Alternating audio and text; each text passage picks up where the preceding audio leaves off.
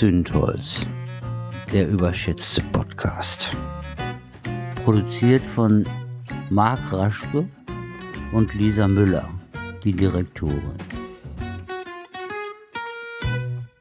Wissen Sie, Sie müssen hier nicht zuhören. Es gibt auch andere Podcasts, zum Beispiel von Knut Krömer.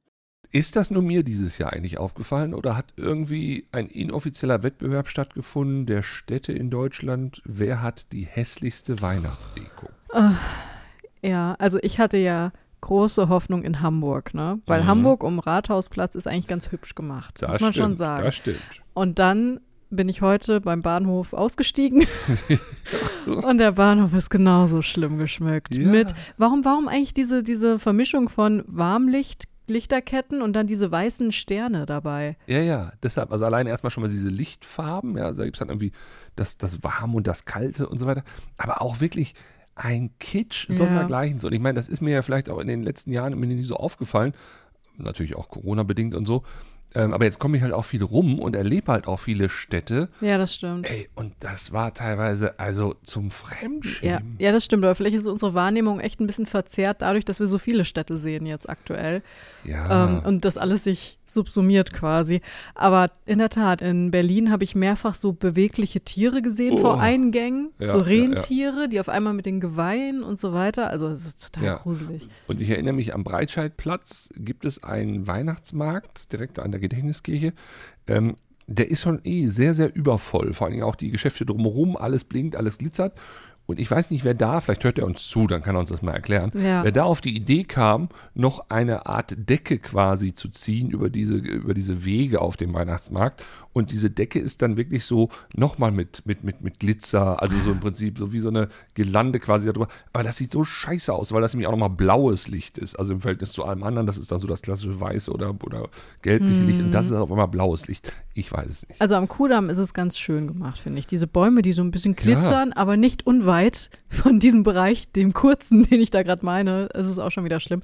Also eine ganz komische Amerikanisierung, aber auch so ja, als hätte da jemand einfach gedacht, was haben wir noch auf dem Dachboden und dann einmal die Kiste ausgeschüttet über der Stadt. Genau, also und, und, und so nach dem Motto, viel hilft viel, als würde man jetzt irgendwie erwarten, dass die Leute durch so ein Überangebot an, an Lichtern erst recht besinnlich werden. Ja. Also so nach dem Motto, jetzt musst du mal besinnlich werden. Aber das war ja auch irgendwie mein Gedanke. Versucht man uns jetzt gerade so Weihnachten ins Gesicht zu drücken, weil wir so viele Krisen hatten und die Leute so durch sind und ja auch ein bisschen aggressiv unterwegs sind, ne, aber auch in der dunklen Jahreszeit eh, aber vielleicht durch die Krisen nochmal ein bisschen mehr aktuell, dass man das versucht damit aufzufangen, aber das macht ja noch aggressiver eigentlich. Eben deshalb, also äh, wenn das eine Lichttherapie sein soll, dann ist sie sehr ungünstig bislang, äh, also wirkt sich für mich jedenfalls sehr ja. ungünstig aus. Und ich muss auch sagen, die Menschen sind, auch wenn man sie in der Stadt so sieht, auch nicht wirklich glücklich. Nein. Oder? Das also. habe ich auch das Gefühl. Es geht aber auch immer noch sehr hart um Konsum. Gut, vielen geht es auch gerade schlecht, ne? Absolut.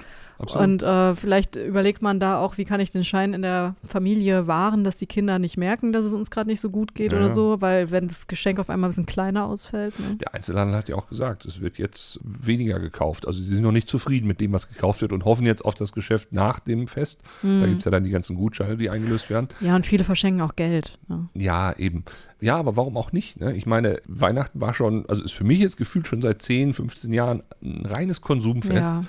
Und äh, ich wüsste gar nicht mehr, was ich mir noch oder anderen schenken sollte. Wir haben doch alles. Ja, also ich finde, wenn man sich echt mal so Gedanken macht, eine gute Idee hat, da kann was Schönes bei rumkommen. Aber ganz oft ist es auch so, dass man mich dann so genervt fragt, Lisa, was wünschst du dir denn? Und ich denke mir, dann, oh, ja, so gar nichts. Ne?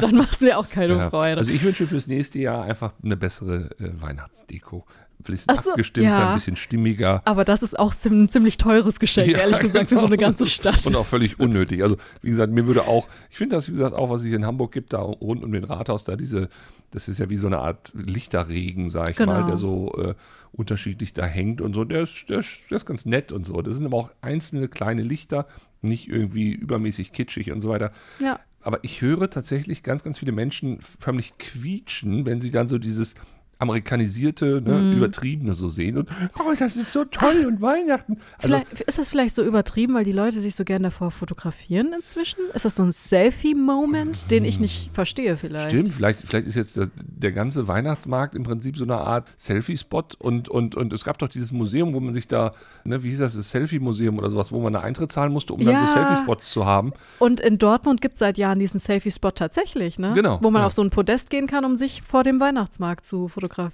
Stimmt. Äh, wir Oh sind Gott. beide alt, wir haben es nicht gerafft. Okay. Aber gelöst innerhalb von fünf Minuten und jetzt äh, lösen wir die Leute vielleicht von diesem Weihnachtsthema und gehen mal los in die Themen.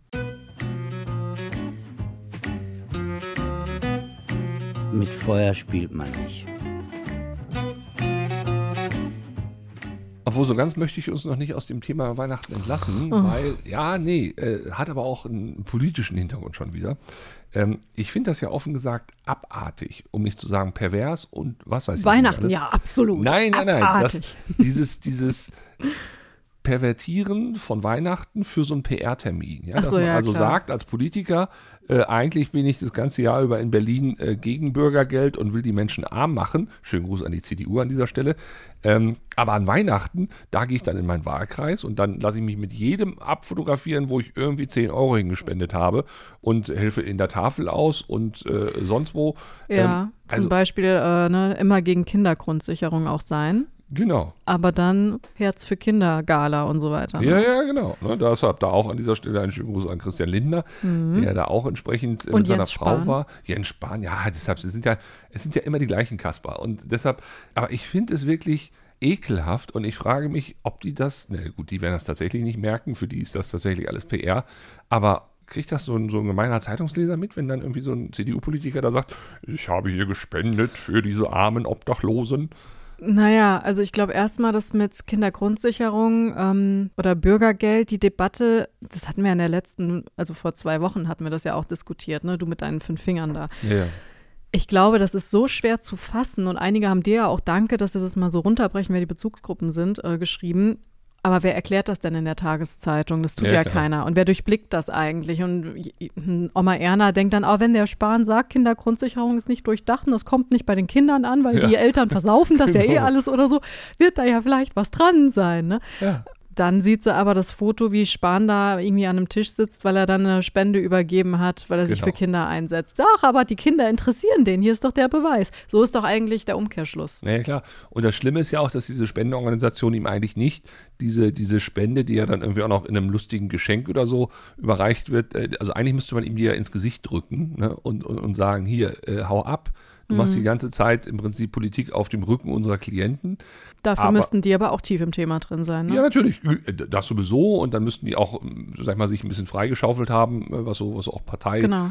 Parteiabhängigkeiten angeht. Aber es ist so wie Gott, was da gerade passiert. Also Ja, ekelhaft. aber ich meine, wenn wir uns jetzt Parteiabhängigkeiten anschauen, was ist denn da, wo die AfD an die Macht kommt, teilweise schon an der Macht ist? Da bestehen ja auch Abhängigkeiten, ne? wenn man eben auf Gelder aus der Politik angewiesen ist. Dann sollte man sich ja vielleicht auch mit Politikern gut stellen. Ja, ja Und klar. so, wie, wie agierst du dann als Organisation? Ja, äh, völlig klar. Also das, das wird jetzt auch in den nächsten Jahren sicherlich der, der Lackmustest sein für Ja. viele äh, Organisationen.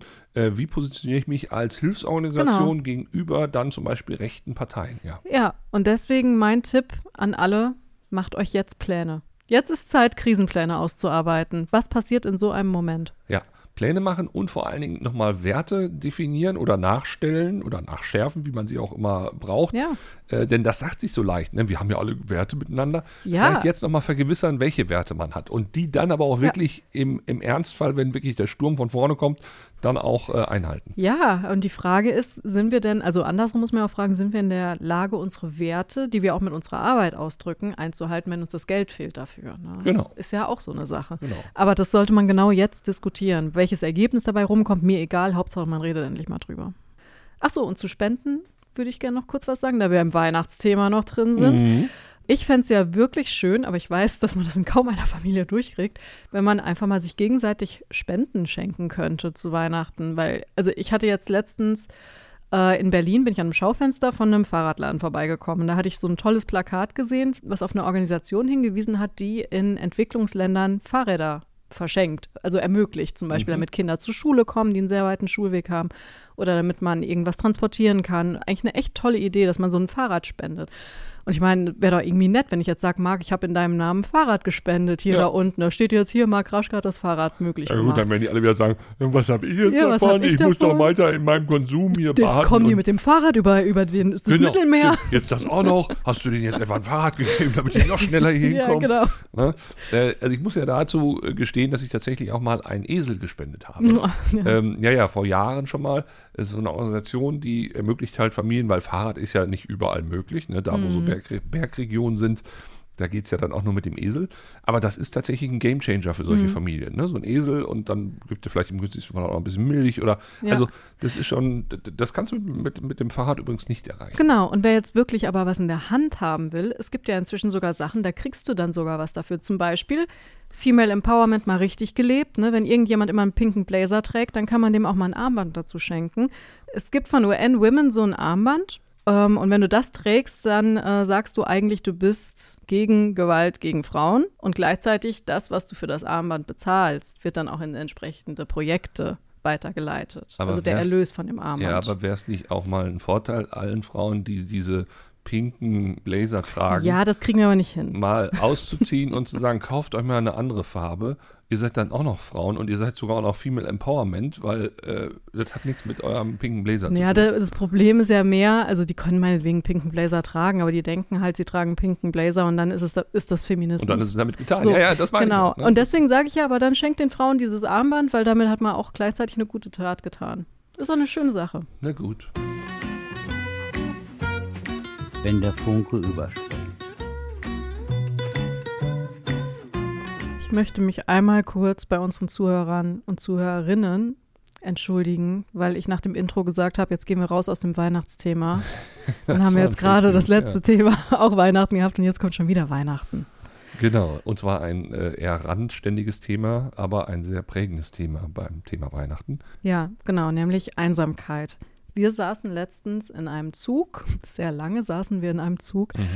Ähm, da kann man auch sehr lange drin sitzen, wenn gerade nicht gestreikt wird übrigens, nämlich zum Beispiel, wenn sich jemand auf die Schienen geworfen hat, denn die Durchsage kam tatsächlich, äh, dass man nicht weiterfahren könnte, weil im Streckenabschnitt, ähm, der vor uns noch lag, menschliche Überreste in den Gleisen gefunden worden sind. Und dann mussten wir eben erstmal warten, dass wir zurücksetzen konnten zum nächsten Bahnhof und einen kompletten Umweg fahren. Ich glaube, wir haben dann am Ende sechs Stunden statt drei gebraucht nach Berlin oder was. Es war aber auch keiner böse, außer einer Frau vor Außer uns einer, die direkt vor uns. Aber und auch noch Ärztin war. genau. Aber ansonsten war keiner böse, weil da schluckt man natürlich. Also klar, wenn man viel Bahn fährt, dann passiert einem das hin und wieder schon mal, dass man sowas mitbekommt. Äh, aber der Schaffner meinte ja dann, als, als wir ihn darauf angesprochen hatten, auch, naja, Vorweihnachtszeit, da passiert das sehr häufig. Genau. Und wenn man das allein für die Bahn sich anguckt, es gibt ja knapp 900 oder ich glaube über 900 Suizide pro Jahr und äh, das heißt also drei im Prinzip am Tag. Mhm. Und wenn man das nochmal so vor Weihnachten dann so extrem hat, dann, dann ist das natürlich schon auch irgendwie ein, ein Aufschrei, ein Stummer, aber ja, wie das bei Einsamkeit so ist, man, man kriegt sehr wenig an offiziellen Zahlen mit oder wer sagt schon, dass er einsam ist. Dabei ist Einsamkeit durchaus ein äh, echt schwerwiegendes Thema. Mittlerweile in Großbritannien gibt es dafür extra einen Staatssekretär, der sich gegen Einsamkeit äh, engagiert.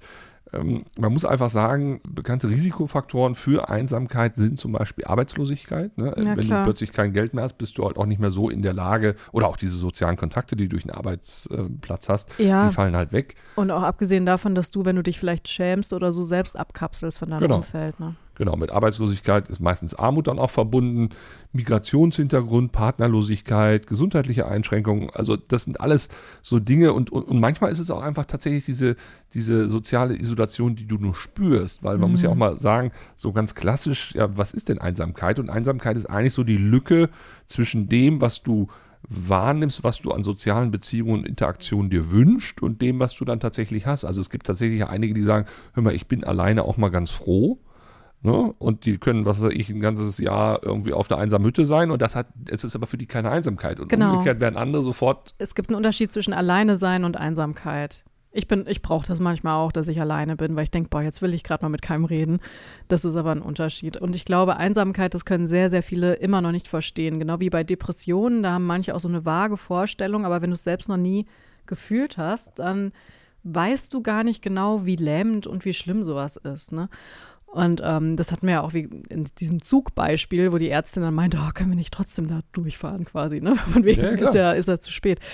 Also ich finde das ganz spannend zu beobachten, ähm, wie es da auch ein Kommunikationsproblem gibt. Einfach weil, ja, ich glaube noch nicht mal, dass Empathie fehlt, aber einfach, dass der Horizont bei ganz vielen sich dahin gar nicht erweitert hat. Und das macht natürlich dann noch mal einsamer, weil wie willst du deine Einsamkeit preisgeben, vermitteln, wenn dann jemand zu dir sagt, ja, dann komm doch mit ins Kino oder so, ne? Genau, genau. Ach so, ja, dann geht's mir besser, danke, ja, das damit ist, ist alles gut. wie bei den Depressionen, ne? so Mhm. nach dem Motto, dann lach doch mal, dann bist du nicht mehr depressiv. Ja. Und ich glaube, beim Thema Einsamkeit, da traut sich halt nur noch keiner irgendwie raus oder, oder die, die wirklich einsam sind, haben gar nicht mehr die Kanäle, um mal nach draußen zu gehen, um sich mal entsprechend zu äußern. Das ist ja quasi das Widersinnige an der, Nach äh, an der ganzen Sache. Und vielleicht gehen die dann sogar ins Netz und sagen, hey, dann gehe ich eben auf Social Media, da bin ich dann nicht einsam. Mhm. Aber das hat ja auch wieder eine Wirkung auf sie. Ne? Also da verschärft sich dann mitunter vielleicht sogar eine gewisse Einstellung, Stichwort rechtspopulistischen Einstellung. Radikalisierung. Das sind alles Risiken, die sich aus der Einsamkeit ergeben und deshalb sollte man das Thema tatsächlich nicht so einfach abtun mit, naja, so schlimm ist schon nicht und jetzt stell dich mal nicht so an. Ne, denn ähm, auch Dinge, die jetzt halt so politisch gerade laufen äh, und wo man dann auch denkt, Mensch, bin ich denn jetzt eigentlich noch der Einzige, der, der hier gerade noch irgendwie bei Verstand ist oder so, ja, weil man eben plötzlich sich so bedroht fühlt von dem, was man um einen herum an Nachrichten und so weiter sieht. Also das, das, ja, kann das alles verstärken. Ganz genau. Und natürlich hat sich dieser Trend in der Pandemie verstärkt, ne, weil wir da alle zu Hause bleiben mussten. Plötzlich mussten wir uns mit uns selbst beschäftigen. Oh mein Gott. Und äh, es ist aber auch so, dass natürlich mit dem Alter, und wir sind eine überalterte Gesellschaft inzwischen, ähm, dass da natürlich auch die Einsamkeit zunimmt, weil viele liebe Freunde oder auch der Partner dann vor einem sterben, sodass man im Prinzip äh, aufgrund von Datenlagen auch sagen kann, ähm, dass äh, zum Beispiel die Zahl alleinlebender über 65-jähriger Menschen von 10,7 Prozent im Jahr 1980 auf jetzt, ich habe jetzt nur die Zahl für, 216, äh, für 2016, aber das darf man ungefähr so fortrechnen, auf jetzt 27,1 Prozent gestiegen ist. Ja, also von 10,7 auf 27,1. Und im gleichen Zeitraum ist der Anteil von drei Generationen-Haushalten von rund 50 Prozent auf 11 Prozent gefallen. Ja, das muss man sich mal vorstellen. Und das hängt natürlich alles mit allem zusammen. Könnte auch deshalb vielleicht äh, der Wohnraum knapp sein.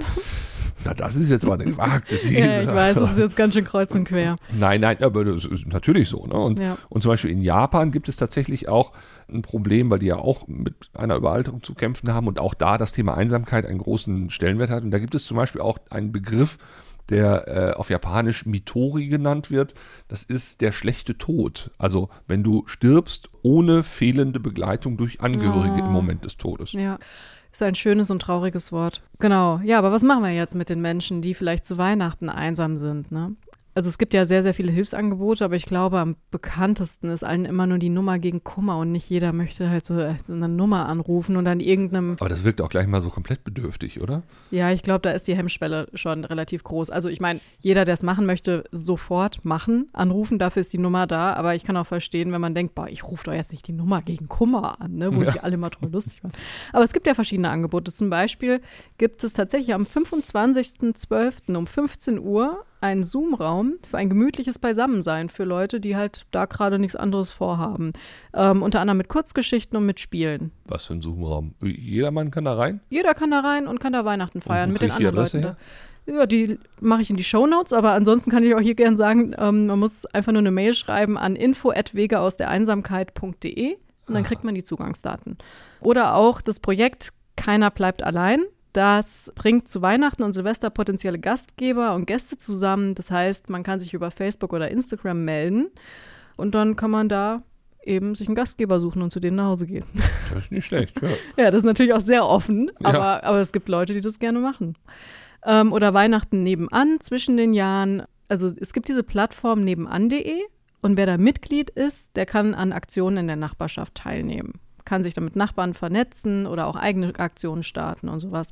Ja, und dann gibt es halt natürlich übliche Telefon- und Chat-Angebote. Wie gesagt, das können wir alles in die Shownotes einmal ähm, reinschreiben, weil ich finde, das ist, ist eine schöne Idee, dass man halt nicht sagt, ich will jetzt äh, die ganze Zeit darüber reden mit irgendeinem Typen, den ich nicht kenne, wie schlecht es mir geht, sondern ich möchte vielleicht auch einfach ein Spiel spielen oder sowas. Ja. Also ich finde, da muss auch noch viel passieren in diesem Community Management, weil es wird noch schlimmer werden. Ne? Die Menschen werden älter, dadurch noch einsamer und so weiter. Und es gibt ja unter anderem schon äh, Supermärkte, die eine Quatschkasse haben. Ne? Also wo Ja. du dich anstellst und wo du definitiv weißt, du wirst hier Ja. quatschen dürfen und müssen und überhaupt. Ja, oder was ich persönlich großartig finde, die stille Stunde, wo keiner quatscht. Ja gut, das ist was anderes, genau, das ist dann für die, die entsprechend dann auch überfordert sind mit solchen Eindrücken. Aber in dem Fall tatsächlich ne, das Gespräch, der, der, der Plausch eben beim Einkaufen. Ich glaube nämlich, je näher es am Alltag der Menschen ist, desto akzeptierter wird es. Ne? Wenn du dich da erst irgendwo konstruiert hinsetzen musst oder, ähm, denn es gibt ja zum Beispiel auch, äh, die Stadt Langenfeld hat eine Plauderbank aufgestellt ne? und es gibt ja in einigen Städten mittlerweile, also die Plauderbank hier in Langenfeld, die sieht dann auch tatsächlich so aus, dass man denkt, ja, puh, ob das noch eine Bank ist. Jedenfalls so ein Konstrukt, was so ein bisschen wie Stonehenge so Ja. äh, rundum aufgestellt ist. Auch so mit, mit, mit, mit grün gemalt und alles. Also sieht so ein bisschen aus, als hätten es irgendwie, ja, weiß ich nicht, Kinder oder so gemalt. Jedenfalls äh, steht dann auch Plauderbank drauf. Und ich finde ja schon, also in dem Moment, wo man auch so explizit dann da mit wirbt und das dann auch so auf so einer exponierten Stellung da äh, präsentiert, da wirkt es auch schon wieder abschreckend. Aber Ja, weil ich, ich, ich weiß auch, dass einige einfach nur dann Bänke branden mit so einem kleinen Sticker oder so einer kleinen Plakette und sagen, dies hier ist eine Plauderbank und wer sich hinsetzt, kann mit dem anderen ins Gespräch kommen. ja, ich würde es wahrscheinlich aus Versehen nicht lesen. Und, dann müsst- wirst du im Dann Gespräch. muss ich leider reden. Nein, aber es gibt ja auch so an, an manchen U-Bahn-Haltestellen diese, ich weiß nicht, ob es jetzt so heißt, aber wie halt so ein Plauder-Kiosk, Mhm. ne? wo sich jemand reinstellt und dann kannst du mit ihm reden. Hier in Hamburg, ja. Ich weiß nicht, ob es Das den noch wusste ich gibt. sogar gar nicht, dass ja, es den hier in ich, Hamburg ich, gibt. ich weiß gar nicht, ob es es den wirklich gibt. Es gibt zum Beispiel in München einen Zuhörraum. Ja, da gehst du rein und da sitzen Menschen, die hören dir einfach zu. Egal, Mhm. Aber- was du erzählst. Aber das ist auch schon, finde ich, besser als die Bank, weil da sieht mich dann keiner, dass ich da reingehe. Das weißt du? stimmt, das stimmt. Ne? Aber, aber alleine, dass man da jemanden hat, der hört einem wirklich zu. Ich glaube gar nicht so sehr, dass der einem dann Ratschläge gibt. Das ist ja auch manchmal gar nicht so, so gewünscht, sondern man will ja einfach mal, dass man, dass mal jemand einer sagt, ja Mensch, hast recht irgendwie. Ne? Und ich glaube, das sind so Sachen, also klar, du kriegst natürlich jetzt den, den, den Hardcore äh, Manager-Typen schwer erklärt, dass das auch irgendwie eine, eine wichtige Währung ist, dieses Zuhören, dieses, dieses, diese Soft Skills. Aber genau das äh, braucht es. Genau. Ja, und an der Spitze dieser Entwicklung steht nur noch die Kommunikationstoilette im Extrablatt. Kennst du die? Nein, was ist das? Da stehen zwei Toiletten gegenüber in einer Kabine. Nein. Ja, Oh Gott. ja, also auf jeden Fall in Siegen. Ich weiß nicht, ob woanders auch, aber da habe ich es schon gesehen. Und nur allein benutzt. Also, Äh, natürlich. Ja. Die Kommunikationstoilette in. ja, wenn man aber, glaube wahrscheinlich mit seiner besten Freundin unbedingt und dann Ja. äh, sich Wird- dabei angucken möchte. Wird auch schwierig, wenn das dann mit Fremden passiert. Aber gut, für alles gibt es eine Zielgruppe. Feuer und Flamme.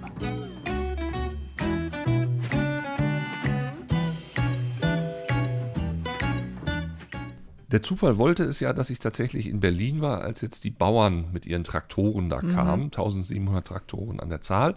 Es waren auch vor Jahren, ich glaube 2017, 18 oder so, waren es auch schon mal 5000 Traktoren. Also so viele waren es diesmal gar nicht. Aber es war schon irgendwie sehr beängstigend oder sehr, sehr eindrucksvoll, wie sie da so tröteten und herdruckerten. Und den Verkehr lahmgelegt haben, ne? Wurden den die eigentlich von ihren Traktoren runtergezogen und getreten? Ja, genau.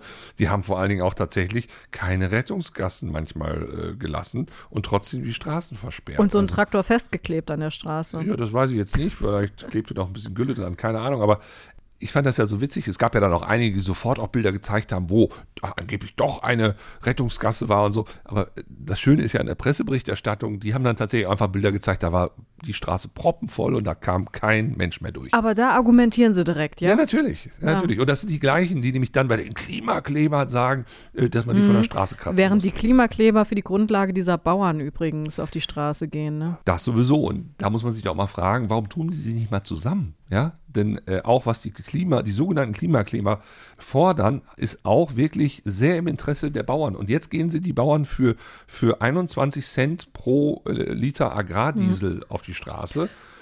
Ja. Ha haben aber nicht im Blick, dass es, wenn das jetzt so weitergeht mit dem Diesel etc., dass sie dann äh, über kurz oder lang gar keine Ernten mehr haben. Also was ich verstehen kann, ist, ganz vielen kleinen Bauern geht es ja echt, oder Landwirten geht es ja echt an den Kragen. Absolut. Ne? Aber das nicht nur durch diese Dieselgeschichte, Und sondern das ist der Unterschied. Genau. Ganz genau. Sondern eben ähm, dadurch, dass sie immer mehr, also ganz viele werden in die Massenproduktion reingezwungen, die äh, Haltungsmethoden für Tiere können sie sich teilweise gar nicht leisten, dass sie die besser machen. Aber das ist halt irgendwie das, wogegen man protestieren müsste, ne? Weil man ja eben auch seine Tiere gut behandeln möchte. Gut, jetzt hat nicht jeder Landwirt Tiere, es geht natürlich auch um Gemüse und Obst und alles, aber trotzdem. Also wenn man sich mal überlegt, was das eigentliche Problem der Landwirtschaft ist, also abgesehen davon, dass es seit Jahrzehnten inzwischen ein Höfesterben gibt, weil viele einfach aufgeben oder Genau. nur noch Nebenerwerbslandwirte sind, weil sie sagen, ich kriege das nicht mehr hin. Ja, und das sind genau die richtigen Argumente, nur gerade für das falsche Problem. Genau, genau. Ja, und, und, und, und wie gesagt, die Grundunwucht in diesem System liegt nicht an 21 Cent äh, Agrardiesel. Da explodiert es vielleicht gerade. Das Grundproblem in diesem Fall liegt tatsächlich in Brüssel, beziehungsweise dort hat ja die Agrarlobby einen extremst mächtigen Einfluss. Man muss ja dazu wissen, dass die Agrarsubventionen der größte Batzen im EU-Haushalt sind.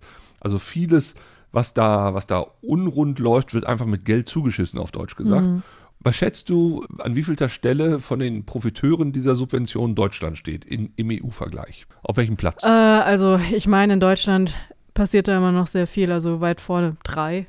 Tatsächlich ist es Platz drei. Ja, guck. Ja, genau. Aber man möchte es ja fast gar nicht meinen. Ne? Man möchte ja meinen, also nee, da geht, das geht immer an die anderen und äh, wir Ja. sind ja ganz am Ende. Wer ist auf eins oder zwei? Polen auch? Ich meine, es war Frankreich und Italien, aber ich weiß es nicht 100 Prozent. Ja. Ähm, aber auf jeden Fall die Großen. Und, ähm, und das zeigt doch auch mal wieder, ne, dass die, das gesamte EU-Konstrukt auch sehr auf einige große zugeschnitten ist und die anderen, die in Anführungszeichen ein bisschen dabei sein dürfen bei der Party, werden natürlich auch entsprechend dann äh, gemolken, um in der Landwirtschaftssprache zu bleiben. Aber das Interessante ist, und wenn man das dann jetzt mal wieder, also ich glaube, das sind so 50 Milliarden, die, die Deutschland da pro Jahr kriegt, aber eben verteilt, und das ist auch wieder das Problem, sehr ungleich auf die Bauern.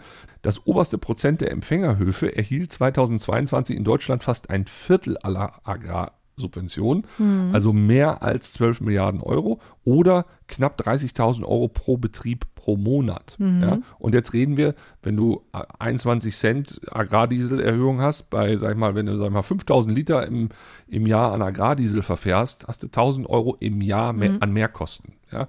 Und äh, gut, jetzt sind die großen Höfe, die haben natürlich ein bisschen mehr Agrardiesel, keine Frage, aber nur damit man mal die Größenverhältnisse sieht.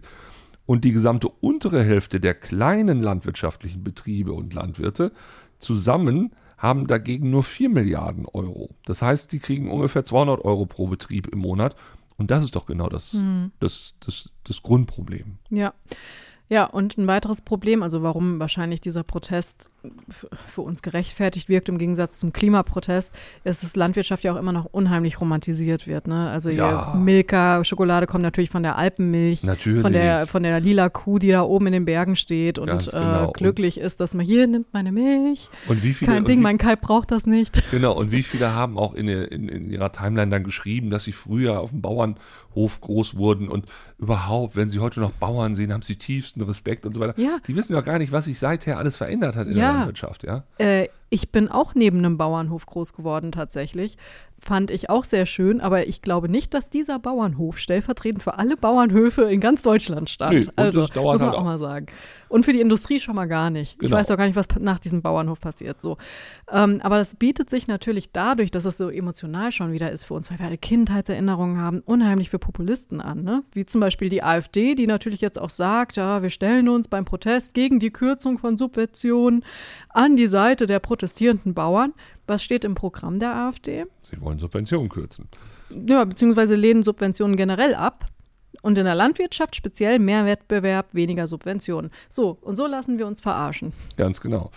Äh, man muss dazu auch sagen, diese Subventionen aus Brüssel, die kriegen unter anderem sogar milliardenschwere Unternehmen. Das haben nämlich unter anderem NDR, WDR und Süddeutsche Zeitung recherchiert. Das, da sind dann zum Beispiel so Unternehmen wie Bayer, BASF oder RWE, die tatsächlich Millionen Euro kriegen, weil sie Grün- oder Nutzflächen haben und damit ja auch umgerechnet eine, einen gewissen Anspruch auf Subvention.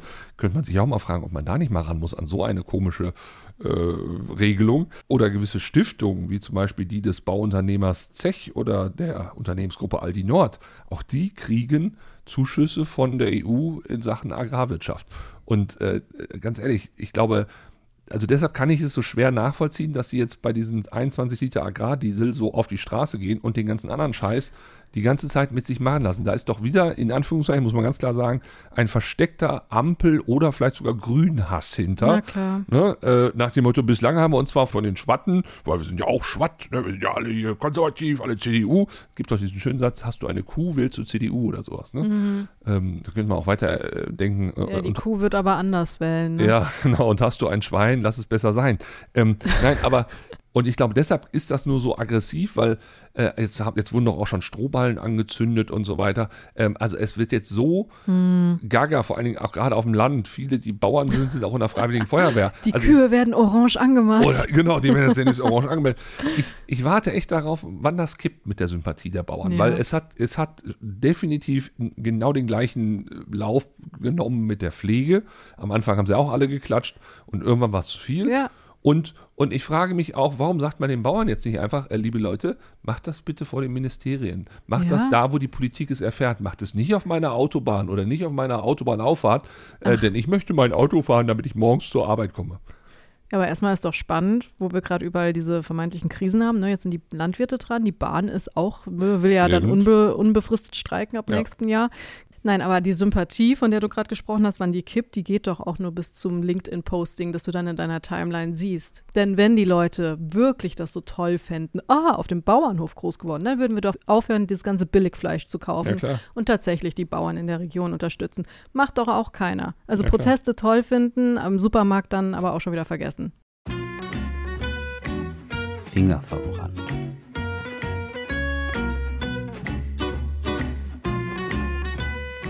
Advent, Advent in Pirna Brenz.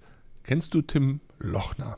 Ein Mann, der viel zu viel Aufmerksamkeit bekommt. Ganz genau, denn er ist tatsächlich der erste gewählte Oberbürgermeister der AfD. Aber ein Mann, der Konsequenzen ziehen möchte jetzt demnächst, ne? habe ich schon gelesen. Das stimmt, das stimmt. Er möchte nämlich jetzt äh, quasi den Gesinnungscheck machen in der Verwaltung. Mhm. Also ja, alle, so hat er es nicht genannt. Ne? Nee, natürlich nicht, aber so kann man es halt auslegen. Ne? Er Mhm. möchte sie alle entsprechend prüfen, denn er möchte natürlich jetzt, dass die entsprechend auch alle auf AfD-Linie getrimmt Ja. werden in der Verwaltung. Ja, er hat gesagt, er will jeden persönlich kennenlernen und auf Loyalität prüfen. Genau. Ist so eine Art Militärsprache, die da schon Einzug hält. Ganz genau. Und dann äh, muss man sich ja mal so vor Augen führen, das sind die, die angeblich dann ja Deutschland befreien wollen von irgendwas, was Diktatur sich nennt, äh, angeblich, und die auch vor allen Dingen dazu beitragen wollen, dass jeder wieder alles sagen darf.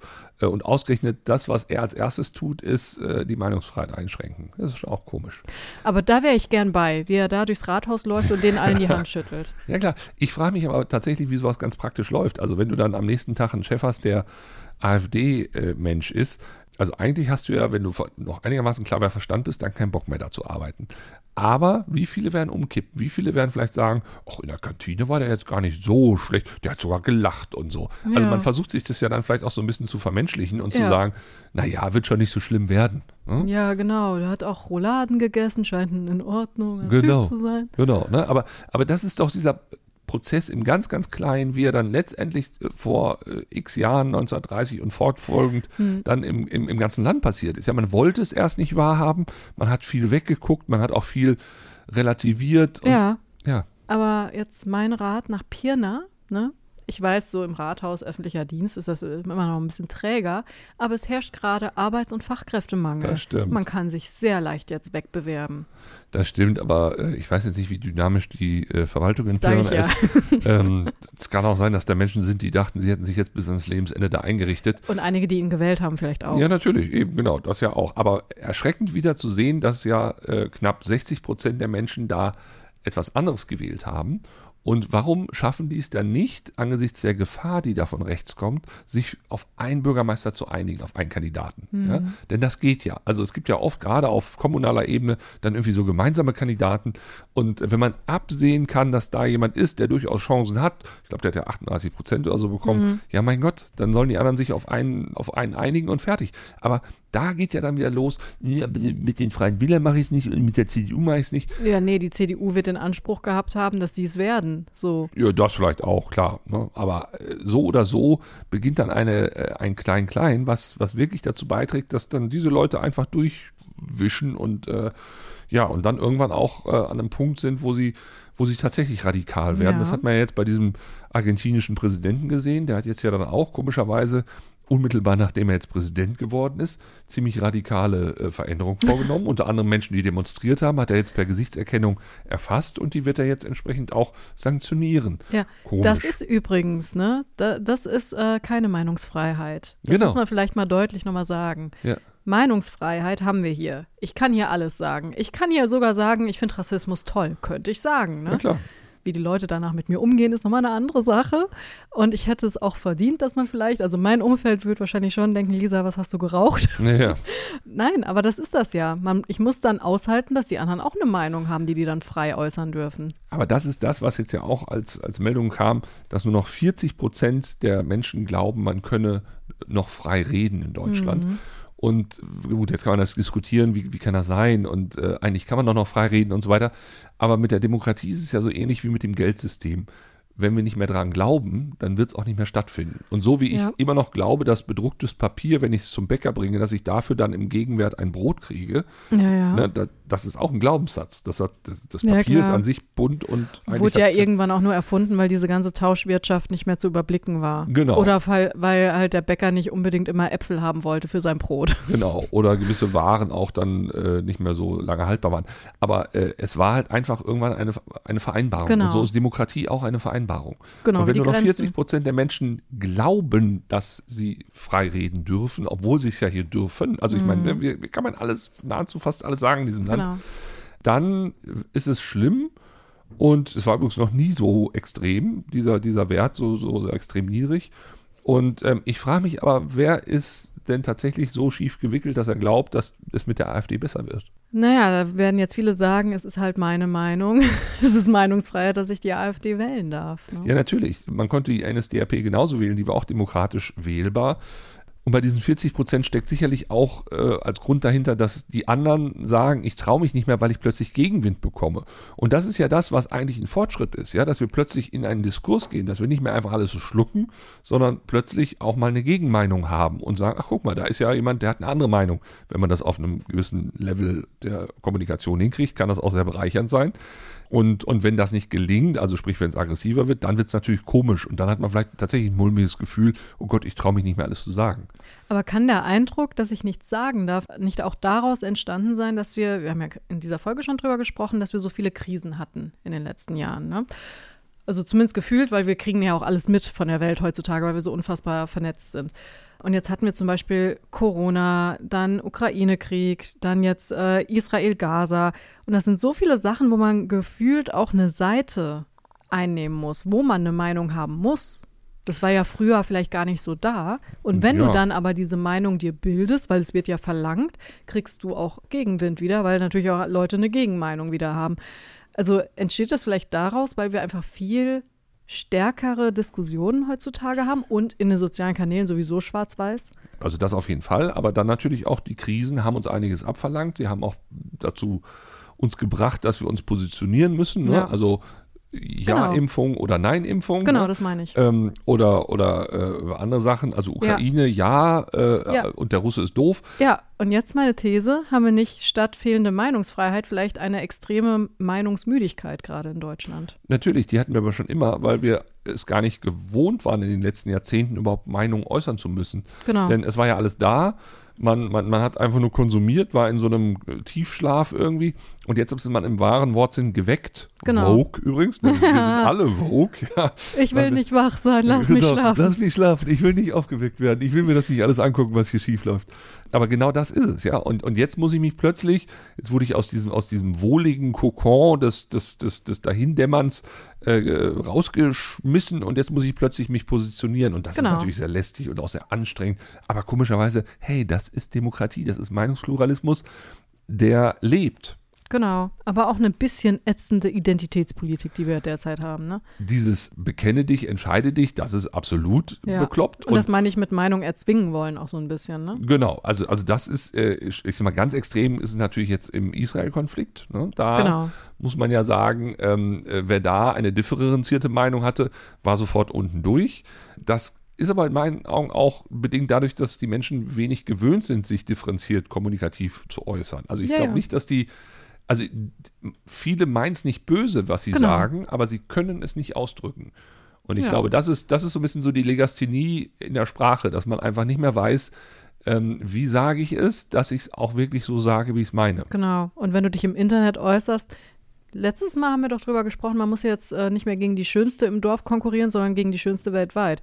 Jetzt musst du vielleicht auch gegen die klügsten Köpfe weltweit, weil es gibt immer einen, der hat eine Info mehr als du im Internet, ne? Und dann bist du vielleicht doch wieder der Trottel. Aber nimmst es dann wahr wie ein Angriff auf deine persönliche Meinung. Ganz genau. Und deshalb bist du immer in einem Wettkampf, immer in einem Wettstreit. Und da haben dann irgendwann kein, vielleicht Leute auch keinen Bock mehr drauf und sagen dann Genau. so, oh nee, das ist mir jetzt aber zu anstrengend. Und deshalb sage ich lieber nicht meine Meinung, weil ich muss ja eventuell aushalten, dass da jemand was anderes sagt. Gut, dass wir nur zu zweit hier sitzen. Das stimmt. Und einig, immer einer Meinung sind. Nein, sind wir natürlich nicht. Aber ja,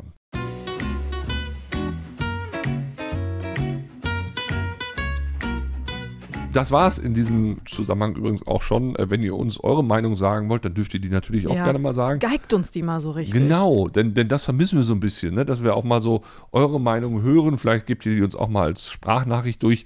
Denn wir haben in, diesem, in dieser Folge jetzt gar, keine, gar keinen Ausblick auf die nächste Folge, denn die nächste Folge wird tatsächlich eine besondere Folge. Ja, auf jeden Fall. Wir haben nämlich einen Jahresrückblick irgendwie aus Versehen versprochen.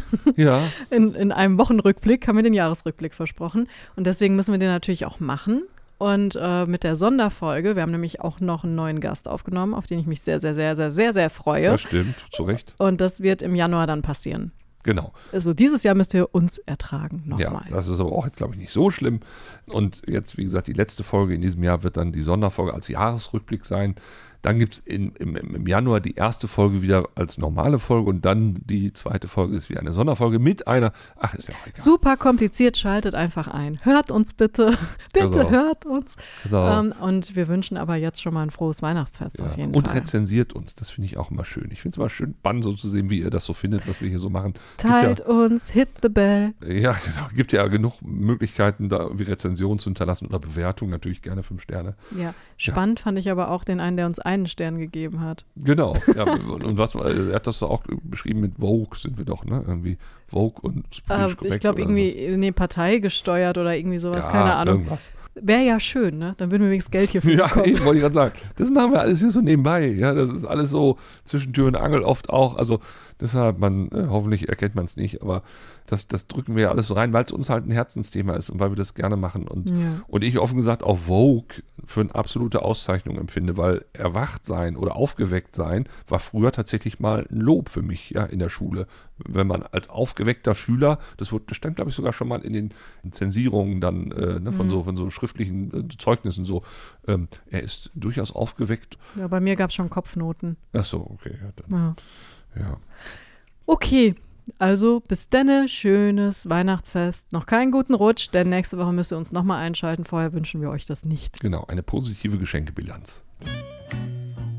Zündholz, der überschätzte Podcast. Titel gesprochen von Dr. Alexander Risse. Produziert von Marc Raschke und Lisa Müller, die Direktorin.